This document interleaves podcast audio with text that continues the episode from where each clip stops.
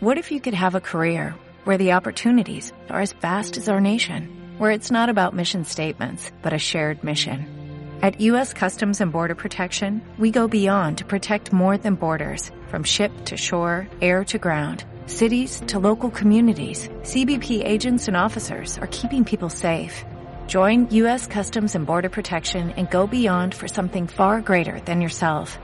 Learn more at cbp.gov/careers. A partir de este momento, Radio Universidad de Chile da la bienvenida a La República de las Letras. Antonella Esteves, Patricio López y Alberto Mayol los invitan a ser parte de esta nación letrada y democrática en donde la conversación en torno a libros fundamentales es la excusa para juntarse con amigos, soñar y reflexionar sobre lo que somos y lo que podemos ser. Bienvenidos a la República de las Letras.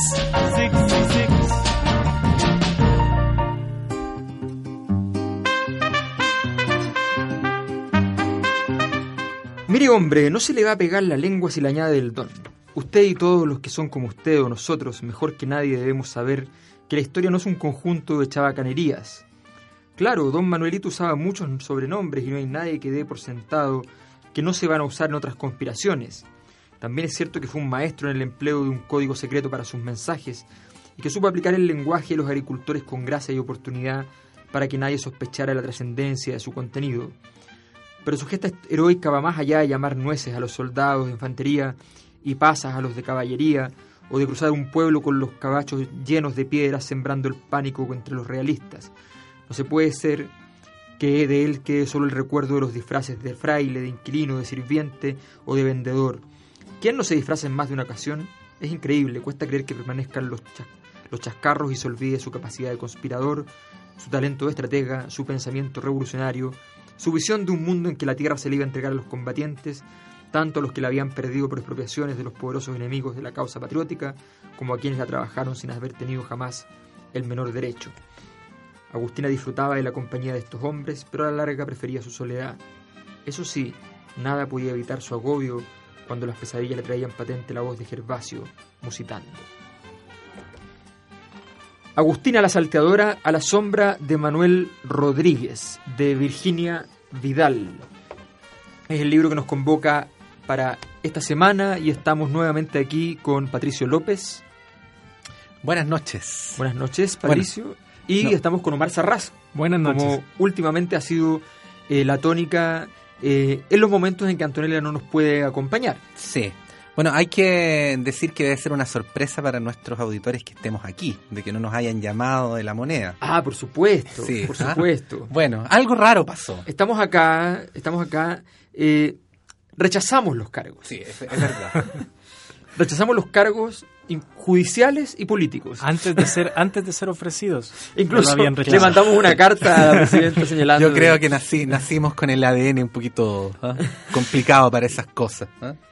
Bueno, estamos con este libro de Virginia Vidal, de la colección narrativa de editorial Seibo, que nos procuró las respectivas obras para, para este comentario. Eh, este es un libro que eh, cuenta las correrías, aventuras, desventuras y la profundidad existencial también de Agustina, que eh, es una mujer que en la época de Manuel Rodríguez eh, en plenas batallas, eh, se dedicaba a básicamente el saqueo de caminos, pero en realidad también a las migraciones permanentes hacia distintos, distintos lugares en busca de nuevas eh, oportunidades y además hacerse cargo en gran medida de las desventuras que vivían personas con poco poder, con pocas posibilidades a su alrededor, siempre además en la sombra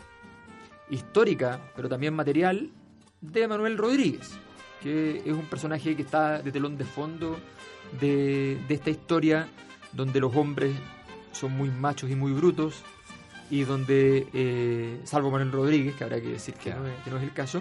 Es, lo más metrosexual que puede haber en, la, independencia. Y donde se bosquejan un conjunto de eh, hipótesis muy bien fundamentadas desde el punto de vista histórico, muy trabajadas desde el punto de vista histórico, muchas de las cuales yo discrepo desde el punto de vista histórico también, pero no importa. Lo que importa es que la obra en ese sentido se hace cargo de una cosa que me parece muy, muy relevante, que es meter la novela histórica en Chile, que es algo que no se hace demasiado.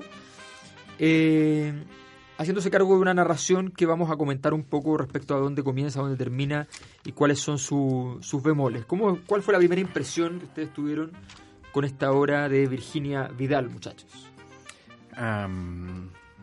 el bueno, es, lo que tú decías de la novela histórica es un primer dato que es, que es importante, ¿no? Este es un libro que hace un esfuerzo por ir por un camino paralelo al de la narración histórica, eh, y digo un esfuerzo porque es un esfuerzo consistente, no, no, no gira en torno a la ficción si es que eso puede afectar eh, una, una, cierta fidelidad a los hechos comprobables según determinados relatos históricos. Por lo tanto, ahí hay una cuestión que es, eh, que es interesante y en primer lugar corresponde mostrar.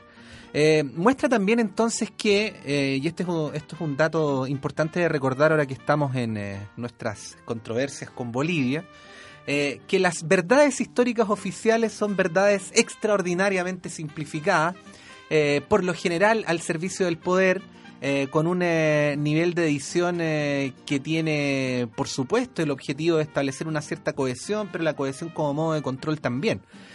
por lo tanto, estas miradas paralelas ayudan a complejizar determinados momentos de la historia y a mostrar en el plano más cultural eh, cómo era la sociedad de la época, cuáles eran otros tipos de injusticia que se cometían en, la época, aparte de la pugna o de la dualidad entre independentistas y, realistas. Eh, y por lo tanto en ese segundo nivel también es interesante.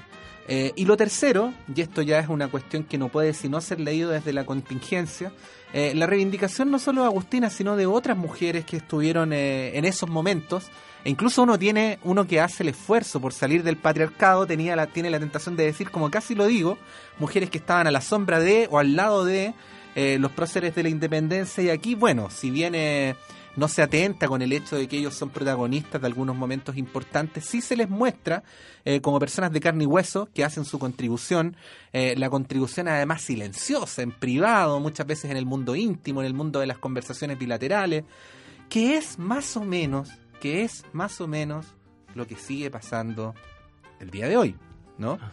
Eh, con la sobrecarga de responsabilidades de la mujer en el mundo privado.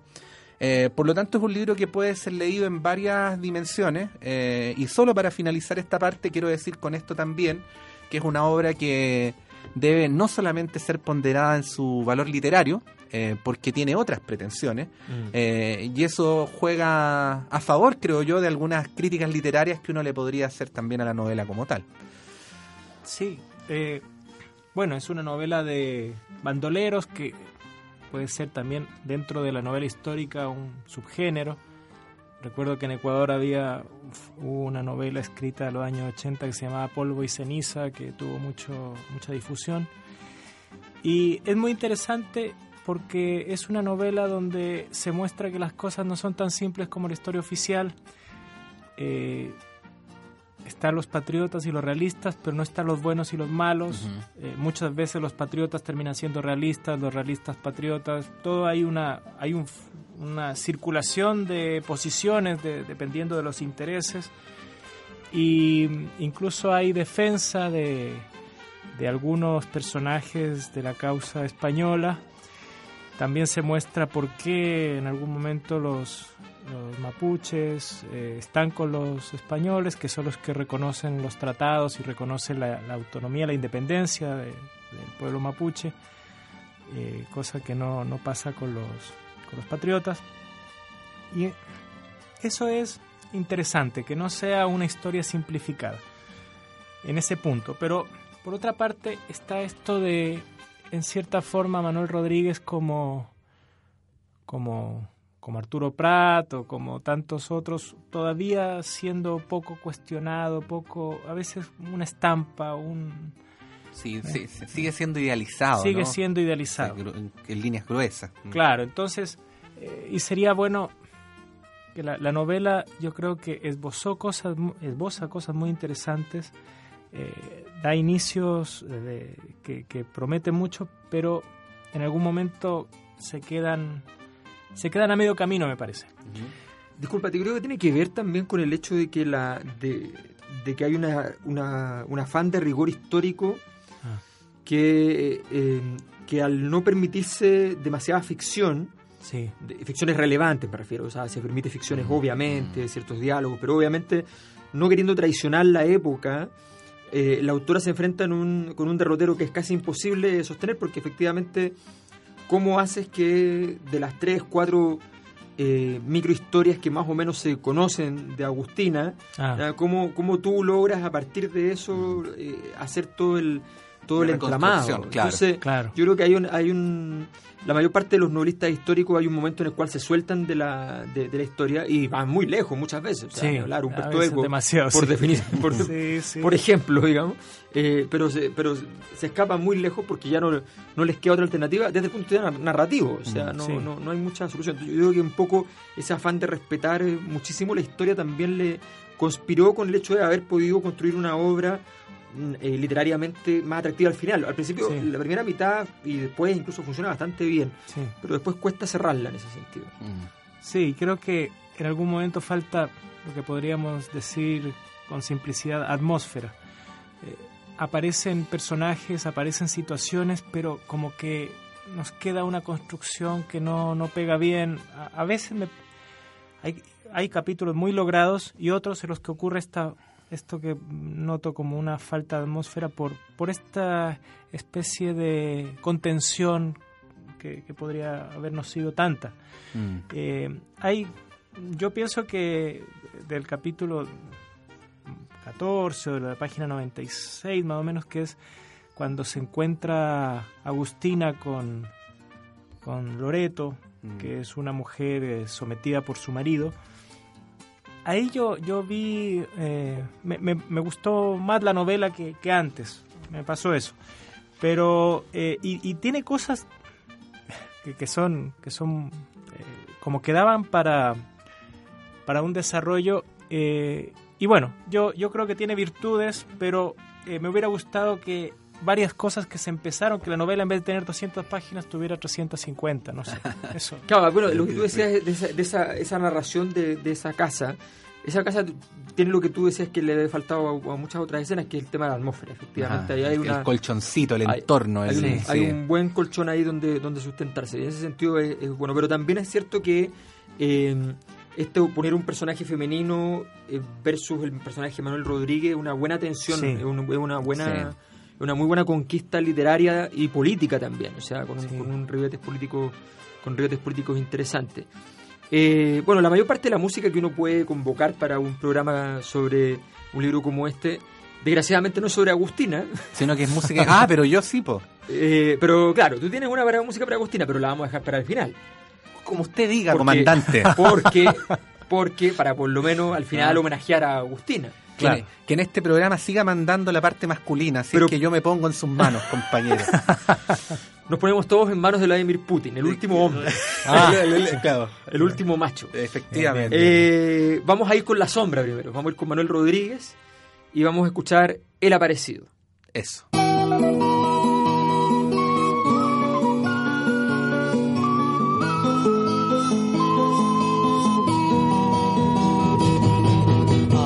Sendas por los cerros,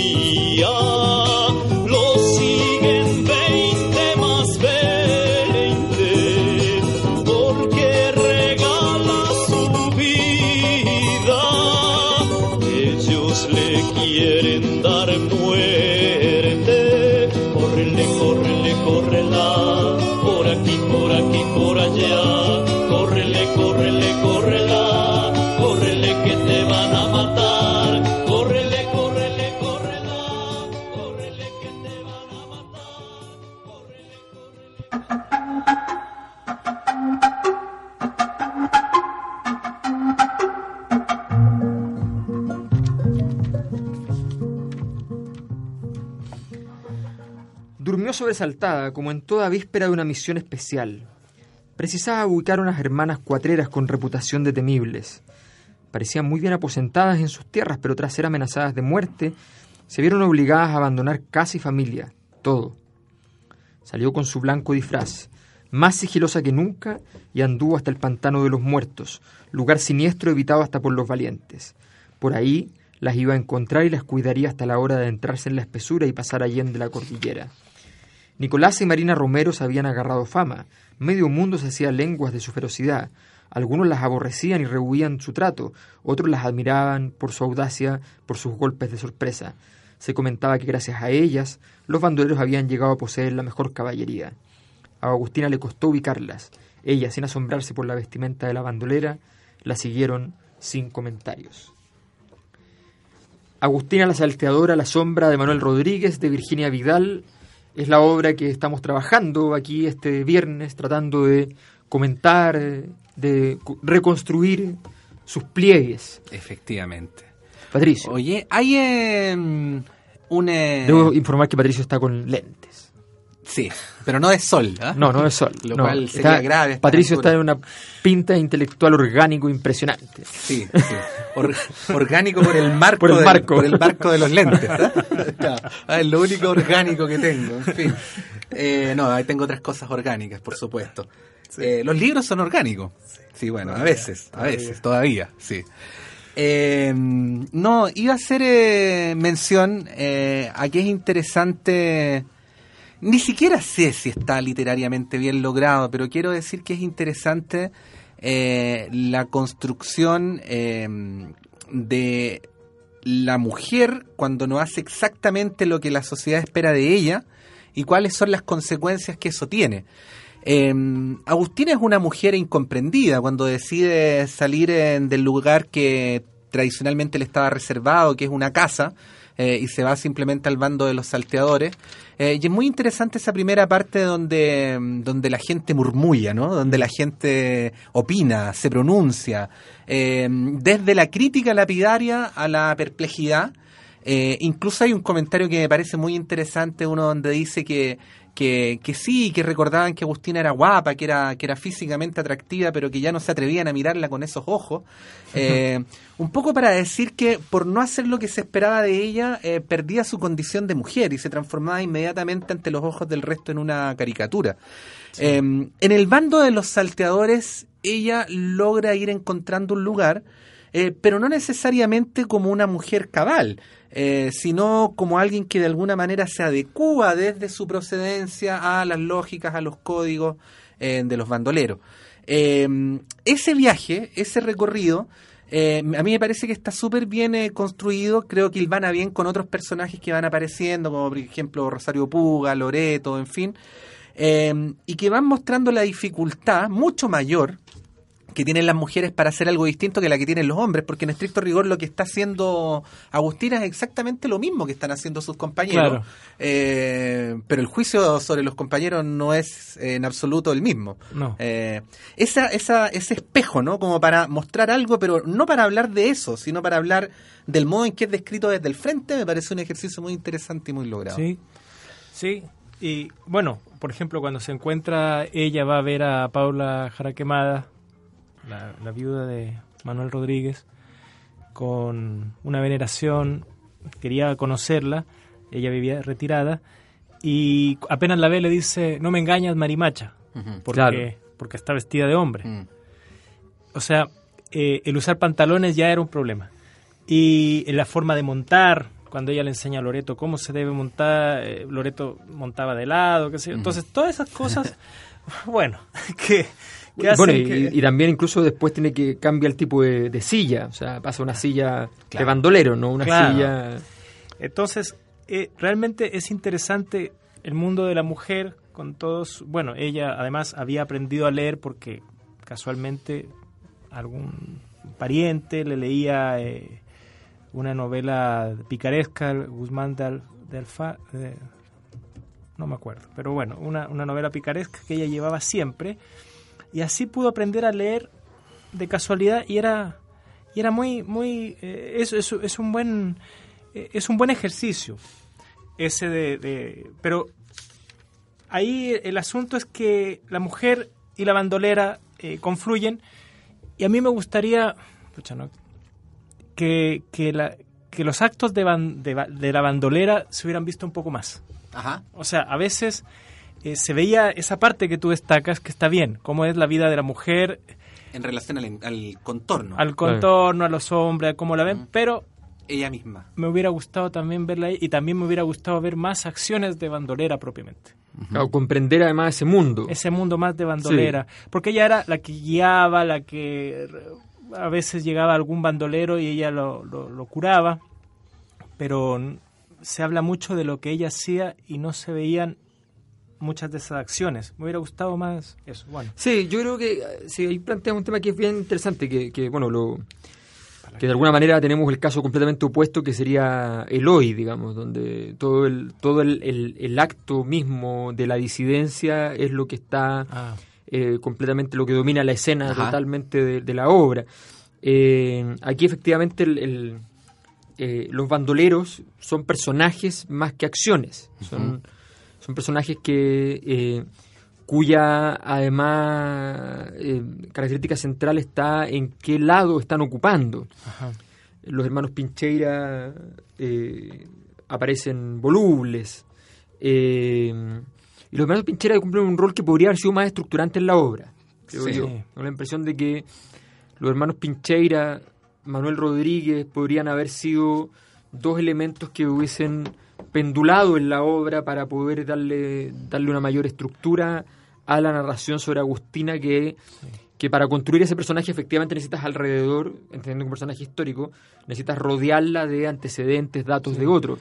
Es es interesante cuando habla de los Pincheira, es el dato que dice de que conformaron un poder que llegaba hasta Argentina y, Claro. que, era, y que eran, digamos, eh, muy reco- más reconocidos que las autoridades oficiales en algunos lugares de Argentina. Entonces, eso que tú dices Claro. de darle una fortaleza a eso a, a los, a los Pincheiros, Pero más material literariamente, Sí, o sea, que ellos se hubiesen visto, Sí. se se hubiesen hubieran visto más. sí. Claro, eso Claro, lo que pasa es que Agustina es la protagonista y Sí. muchas veces es el protagonista el que funciona como hilo conductor de las obras, pero Sí. en este caso puntual es una protagonista en una trama donde no es la protagonista. Claro. Eh, Ah, bueno, está la sombra, el claro, mismo entonces, título lo dice. Sí, entonces, al, razón. al- al estar descentrada, ser una protagonista descentrada, eh, debían concurrir otros elementos que funcionaran como hilo conductor. Y en ese y en este caso esos elementos no, no funcionan. O bien eh, se van cambiando eh, según Sí. pasan los capítulos, Sí. eh, pero sin que haya entre ellos el puente necesario para que uno pueda al final decir aquí hubo una coherencia o un traspaso más o menos fluido Claro. de, de, de- de los distintos elementos de la, de la narración. Sí. Eh, sí, esa seguramente es una de las, de las dificultades que tiene. ¿Ustedes detectaron cuál es la posición política de la autora, para la época me refiero, no actual, sino que respecto a la época, de los grandes bandos que existían? Bueno, está ahí, ahí habla. No, la verdad es que. Eh, bueno, critica- en contra, en contra del Supremo, que. lo- supuesto. Claro, Claro, en en contra del contra- Supremo. eh, Del Supremo. Pero no. No Pero, sé pero hay una, hay una, también hay algunas críticas a O'Higgins y San Martín. Sí. Sí. Y da la impresión de que hay cierto carrerismo, ¿no? Sí, claro. Sí, sí, eso sí, eso sí. De- una cosa así. Me llamó la atención porque estaba leyendo este libro. ¿ya? Ah, y a eso te referías con que no estabas de acuerdo, porque tú eres un o'higginiano de Total, lomo, total, total, sí, total, Higginiano, portaliano. Portaliano, eh, No, sí. no, no, no, anti, antiportaliano. Soy, insulciano. soy un o'higginiano antiportaliano. Es Pe- una- pe-. No, no, no, no, no, no. No, lo que pasa es que, es que además a mí me llama mucho la atención lo- algo que ha pasado que es bien interesante. Que ahora eh, Carrera y la familia Carrera es de izquierda, según... Sí. O sea, es una cosa muy loca. Sí, pues los, los, los progres así eh, Sí. son de carrera. Son de carrera. Sí. Y los fachos Y yo- son de, ¿no? Y yo estudié en un colegio cuando chico que era carrerista. Ah, Oh. ¿ya? Y entonces yo siempre supe que eran de derecha. ah, ¿ya? Y eran muy de derecha. Es Eh, que- es y que- además eran realistas, o sea, habían estado en... Es que no te olvides, Alberto, que la oligarquía tiene una extraordinaria capacidad para ocupar la derecha y la izquierda Sí. simultáneamente. son pues, ambidiestros, sí. Sí, la verdad es que el problema, claro, el problema es ese. El problema es que la discusión en el fondo tiene un problema de base que, que- que hay que establecer. Pero no, no, lo que les contaba es porque me llamó la atención porque estaba leyendo el libro y se sube a la micro en, no sé, en el centro, habrá sido en estación central, una cosa así, un señor a hacer su espectáculo musical. Pero era un trovador, Ajá. carrerista, Carrerista. carrerista. Qué loco. y que empieza a explicar a través de canciones todas las grandes hazañas, la constitución de carrera. El retorno de la historia. Claro, y la constitución de carreras, que es la única constitución en el mundo que tenía derecho a rebelión, ya una serie de cosas, empieza a explicarla, que fundó la, la, la Biblioteca Nacional, que fundó el Instituto Nacional, y así empezó con toda la historia. Y Que, empezó... fun- que fundió el instituto. Y, y terminó, y terminó, no, ese fue Piñera. Eh, y terminó por y terminó por hacer una gran crítica al proyecto de la secta masónica Excelente. ¿ya? Ah, bien. y los Excelente. asesinatos concurrentes de Manuel Rodríguez que- y José Miguel Carrera y toda su familia. Y así, uno cierra espectacular y se fue pidiendo, por supuesto, las respectivas monedas. Digo que el Que yo no pasado- le di, por supuesto. Pero digo que el pasado nunca pasa, que el pasado sigue vivo, está Ahora, con El nosotros. pasado está vivo. Ahora, dicho esto, cuando pasaste a la altura de la moneda, pasaste por el lado donde O'Higgins y Carrera están Inmortalizados. Están, no, no, no. Están, están enterrados uno al lado, Uno al lado del otro. otro. de la Sí. mano. Bueno, Y si tú cruzas la calle y el palacio, te vas a encontrar con que hay una estatua de Alessandri, otra de Frey y otra de Allende a menos de 30 metros de Sí. distancia. Y lo Esa más es irónico- la patria. Y habrá que es decir que lo más irónico de eso es la estatua de Frey cerca de la de Allende. Sí. sí. ¿Ah? Ah, Más sí. que incluso que la de Uf, Alessandri. uf, sí. bueno, Uf. En comentarios fin. aparte. Es el momento para nuestro segundo tema. Por favor, Omar. Don Omar. Bueno, en este caso no es, no es reggaetón, pero eh, es los caminos de la vida, justamente por, por el oficio de Agustina, eh, que no son lo que uno creía. Sí, versión eh, vallenato. Versión vallenato que Sí. es, es precioso. Vamos.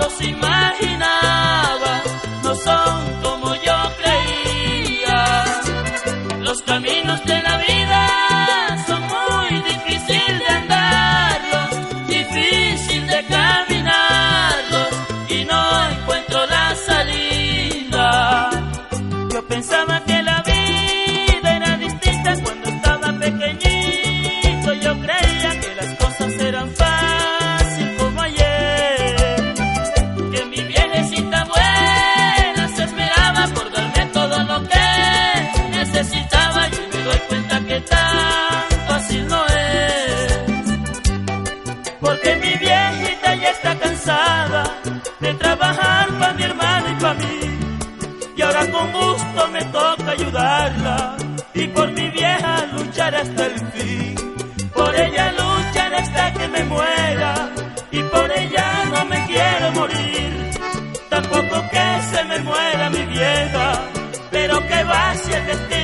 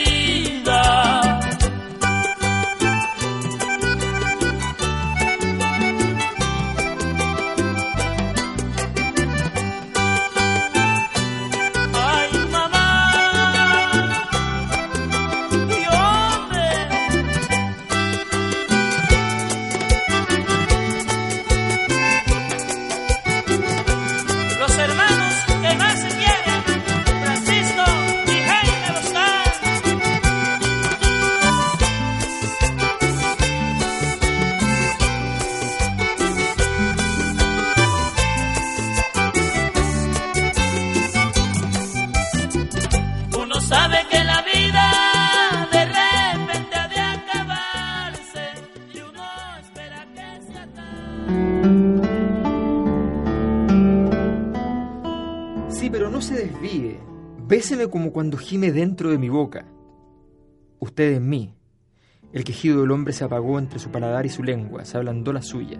Se amortiguaron los labios de él sin emitir una queja, pero no intentó darle aire. Siguió abrazada ese cuerpo que se aflojaba. El cuchillo había entrado sin tropiezo, como si estuviera acostumbrado, tal se hallara justo su vaina. Lo retiró de un envión. Había dejado apenas una boquita. No salió sangre, si hasta eso la habían vaciado. La cara de su amor volvía a ser la de antes, la cara orgullosa y decidida que tanto adoró. Sus pestañas tupidas cercaban los párpados gachos en un sueño de paz. Besó la boca perfecta, todavía tibia. Se le había desvanecido todo tormento como si le hubieran quitado de encima una telaraña. Agustina se alzó cuando empezó a trasmirarla su hielo. Estaba entumida, pero debajo de él y ese cuerpo le pesaba tanto que gritó. Gritó, gritó, y a su propio grito despertó y se arrancó el zorro y se espantaron los pájaros. Agustina la Salteadora a la sombra de Manuel Rodríguez de Virginia Vidal. Es el libro que esta semana estamos revisando aquí en la República de las Letras junto a Omar, junto a Patricio y junto a nuestro invitado permanente. El invitado permanente. ¿Es un tío? Un- ¿El tío permanente? No, No, no. esto es más que un tío. Es toda tu familia unida. Es Librería Clepsidra. Librería Clepsidra, José Pedro Alessandri 94, eh, Macul, prácticamente en la esquina con Irarrázaval, Un- donde otrora estuvo el club de jazz, sí, justo ahí al frente. Al frente, Claro. sí. Así que cuando usted pase por ahí, no vea el club de jazz, ahí sabe que ahí es y por lo tanto es al frente. Es al frente. Claro, es es muy frente. fácil de, de ahora hay una trompeta marcando como monumento al club de jazz, una trompeta muy realista puesta parada sobre su parte ancha, ahí como estatua en...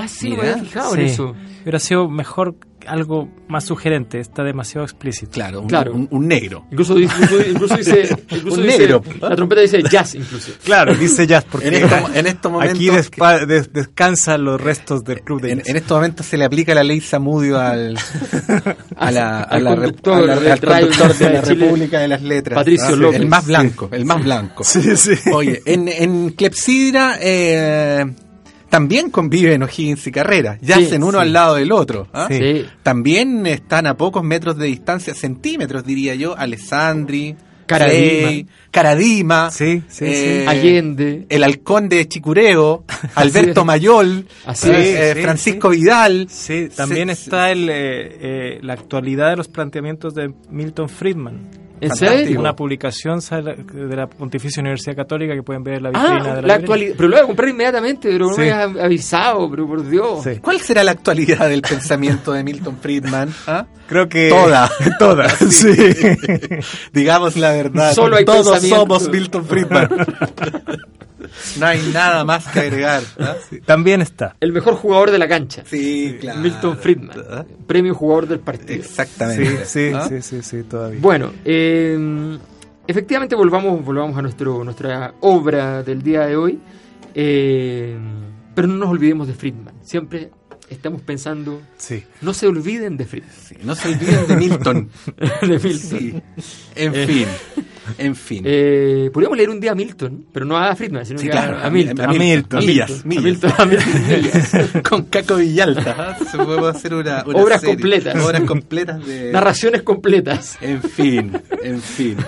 Bueno, eh, Eh, ¿qué más decir? La- Eh, este- eh, eso, eso que leíste tú, Sí. Alberto, eh, describe uno de los momentos muy dramáticos, tremendos del libro, porque sí, hay que ser justos, tiene grandes momentos, gran dramatismo, mucho dolor. Por ejemplo, esto que tú leíste es cuando el, el hombre de Agustina eh, le pide que lo mate, porque Ujú. había sido apaleado hasta que le- lo quebrantaron, quebrantaron su voluntad y volvió a su casa como un muerto en vida. No tenía ánimo de nada, era no, no podía hacer nada, ella estaba todo el día apenada tratando de, de animarlo y no se podía y al final él le dice no me que lo mate.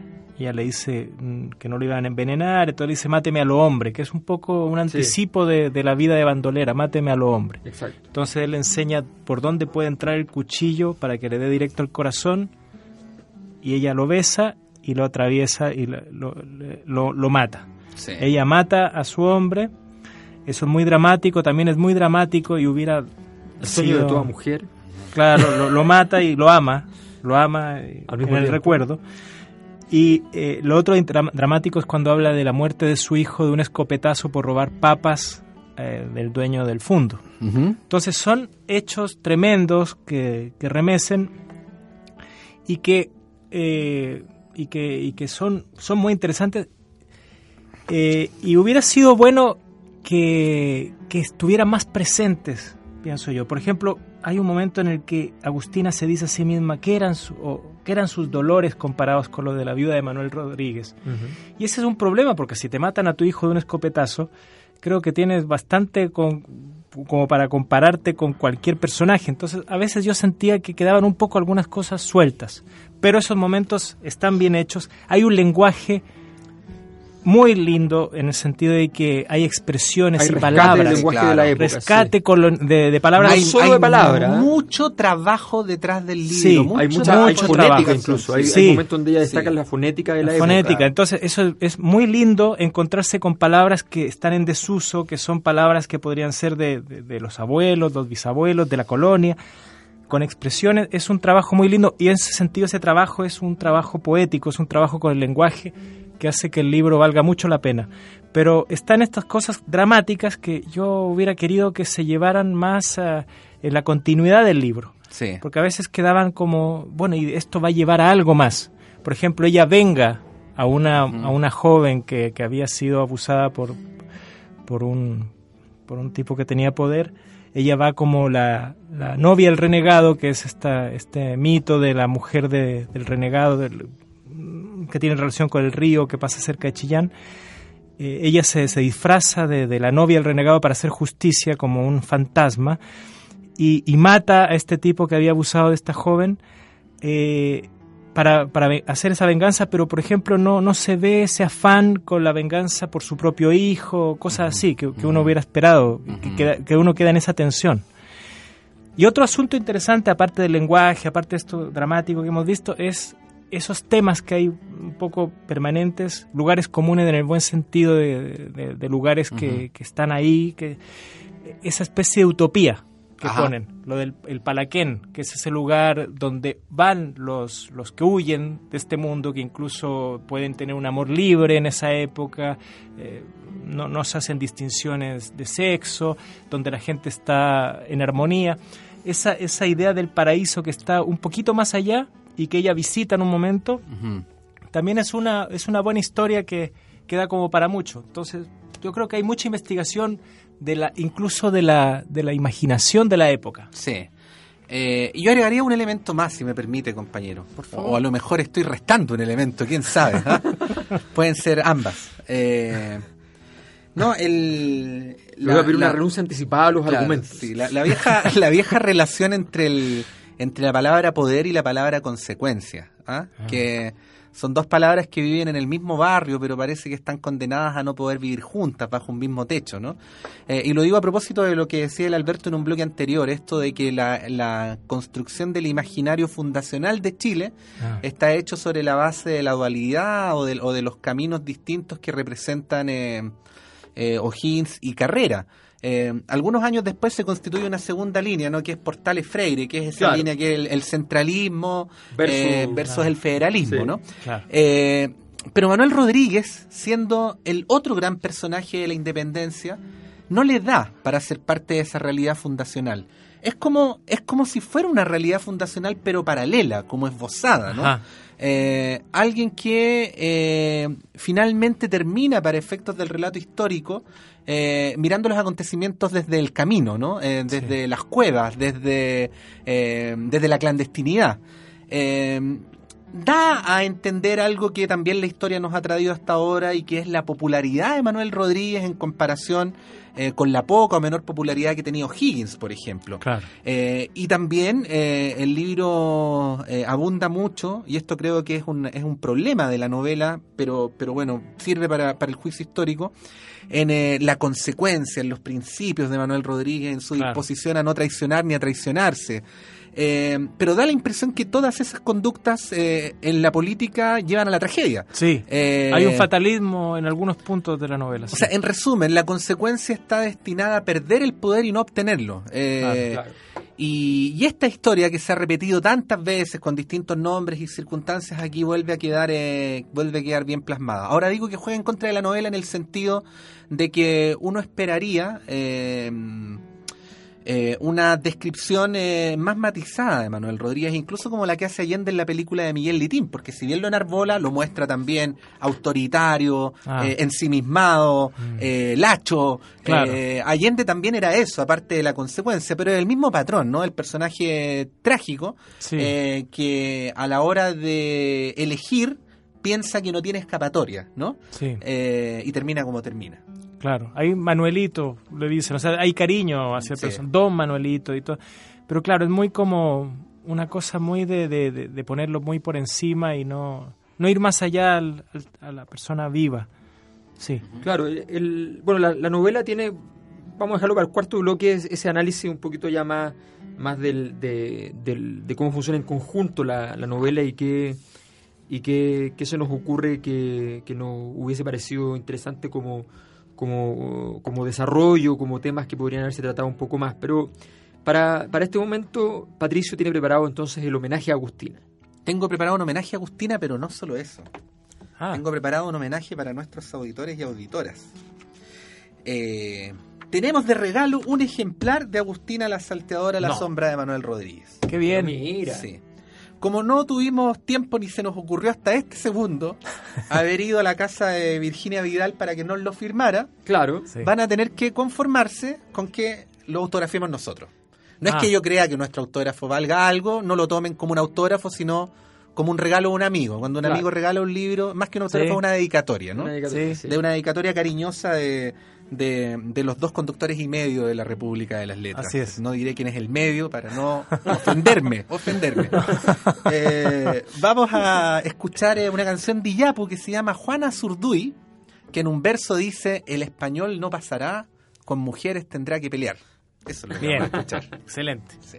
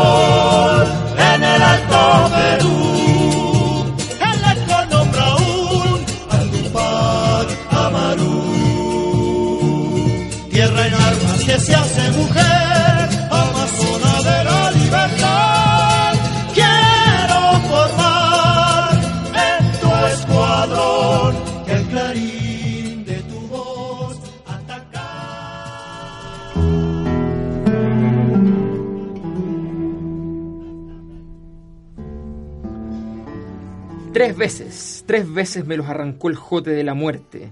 No quiero parir más nunca. Si hay un Dios, que se me seque el vientre. Comadre, por Diosito, téngase lástima. Va a ver usted que cuando acabe esta guerra y triunfe la patria, va a mejorar la vida. Se acerca a abrazar la María cargada de tiempo y pesares. María, ¿cómo se atreve a venirme con monsergas? Yo solo sé que las mujeres parimos de la misma laya a los insurgentes y a los realistas, y después por igual nos toca sufrir sus desatinos. María Tapia es la viuda de Sofanor, reemplazó a su difunto marido, el zapatero Remendón, y se dedicó ella misma a reparar tapillas y suelas desgastadas. Un hueco en el suelo atesora brasas, y sobre la parrilla silba la tetera. La María ha puesto a hervir unas hierbas aromáticas en una jarra hecha azúcar quemada antes de vaciar el aguardiente para armar el gloriado. En las banquetas se encogen sentados unos dolientes.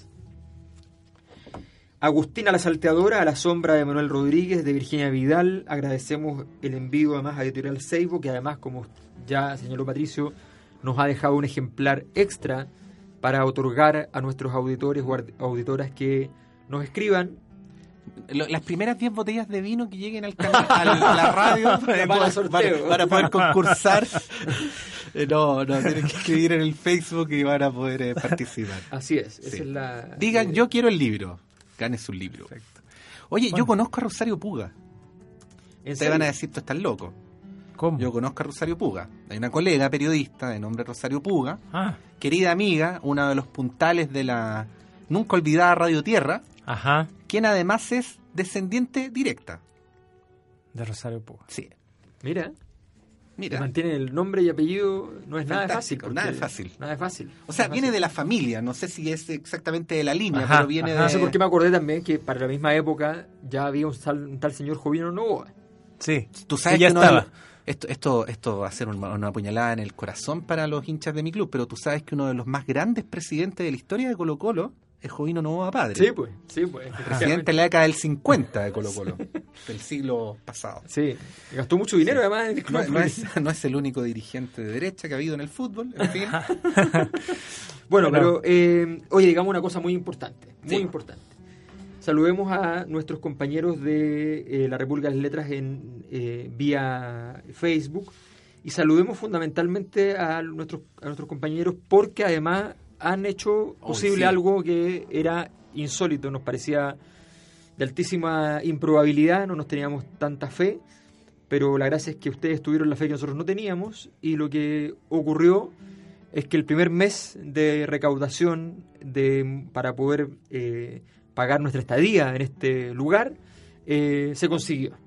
Íntegramente. Íntegramente. excelente. Con un pequeñísimo excedente que queda para el siguiente mes que ya comenzó. Oye, pero, pero hay muy pocos programas en el mundo ¿ah? que eh, tienen una estructura de financiamiento cooperativa. Sí.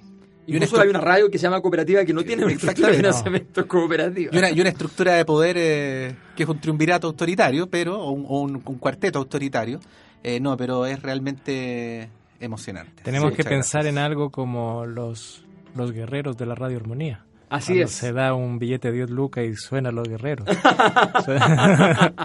Sí, es, Bueno, es buena idea. es Puede buena ser idea. algo así Oye, para pero en todo reconocer. caso, recordemos que hay 15 premiados que los vamos a comunicar eh, vía Facebook también con un, el libro que regalamos para, para quienes se, nos colaboraron y también tenemos un regalo de eh, la tienda Tendencias Gourmet que está eh, ubicada en Luis Pasteur que nos regaló un chocolate gigante, gigante, Qué gigante, maravilloso. que también se lo vamos, lo vamos a sortear y vamos a comunicarles el nombre también vía eh, Facebook este mismo fin de semana lo vamos a comunicar así que no O tenga sea, tú quieres decir, ahora que voy a tener tiempo, el fin de ahora el semana. fin de semana Claro. vamos a tener tiempo para poder ordenar todo el material y decir ah, ahora este fin de semana aquí están los regalos y, eh, y bueno y ahí les, y ahí les daremos el anuncio de cómo retiran ambas cosas para que Sí. Sí. para Bueno, que yo Palabras quería, decir, sí. Yo quería decir que los grafitis no son de ahora, que apenas se declaró la independencia en Ecuador salió rayado una pared que decía último día de despotismo, primero de lo mismo. ¡Oh! ¡Qué dolor! Y eso es lo que nos muestra un poco el libro, porque después de la independencia las cosas no fueron mucho mejores y por eso no se sabía bien de qué lado estar, porque la injusticia estaba en todas partes. No sé por qué me suena eso. Sí. ¿Ah? Bueno, y quiero decir además que en esos momentos de dra- dramatismo fuertes y y interesantes del libro está cuando Loreto, que es maltratada por su esposo, que se va a Europa, se gasta la fortuna, la, la- la patea, la, la llena de, de moretones y casi la mata, eh, finalmente Agustina llega con los salteadores a esa casa, toma la casa, eh, secuestran a, a Loreto, la separan de este, de este hombre que es una bestia, y ahí viene una cosa muy interesante que podría llegar a haber sido Sade, ¿no? Que es cuando llegan los bandoleros a la casa y la- lo tienen ahí a su merced y La ella se la entrega. Ella, se la, ella quiere Sí. estar con los bandoleros, quiere irse con los bandoleros. Y ahí viene la frase donde, bueno, una parte donde dice, Rosendo, un buen mozo moreno, secuestraría a Loreto. A la vieja Llavera la sorprenderían en su pieza, le vendaron la vista, la amordazarían, la dejarían encerrada sin maltratarla. Actuarían sin hacer el, me- el menor daño a nadie. En plena faena lo oyó mascullar a Remigio. ¿Qué haremos con este? Uno de los salteadores. Y ella dice, a Juan Seralva, ustedes son dueños y señores de proceder con él como se les antoje, a ver si se atreve a ser valiente con hombres. La voz de Loreto era feroz y rara como salida de una caverna. Le desconocía por completo ese lenguaje.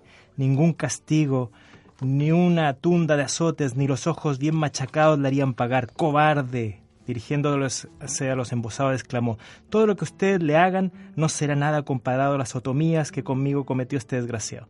Mientras Benito y Remigio ataban los pies y manos de, de pies y manos a Ceralba, Rosendo sujetaba a Loreto. A este le acabamos para siempre las ganas de atormentar a una mujer, manifestó Remigio. Se va a pasar el resto de sus días clamando por la pelada.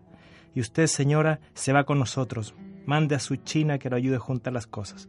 Entonces ahí era como para una Sí. escena de Sí, sal. un poco más claro más intensa Pero, pero, eso es lo que pasa, que el libro debe, debería haber tenido más páginas. Sí, yo tengo la impresión, tengo la impresión de que efectivamente el, el- a ver, primero, hay un acto, hay un acto que es de, de pasión escritural muy fuerte en el libro, que es esta, esta pasión por, por la época, por un Sí. conjunto de causas, por una, por una, por un esfuerzo por bucear en lugares donde más que hay luces hay sombras desde el punto de vista Por los histórico. olvidados de la historia. Claro, había eh, escrito antes eh, Javiera Sí, Carrera, Madre de la Carrera, Patria. Así, así es.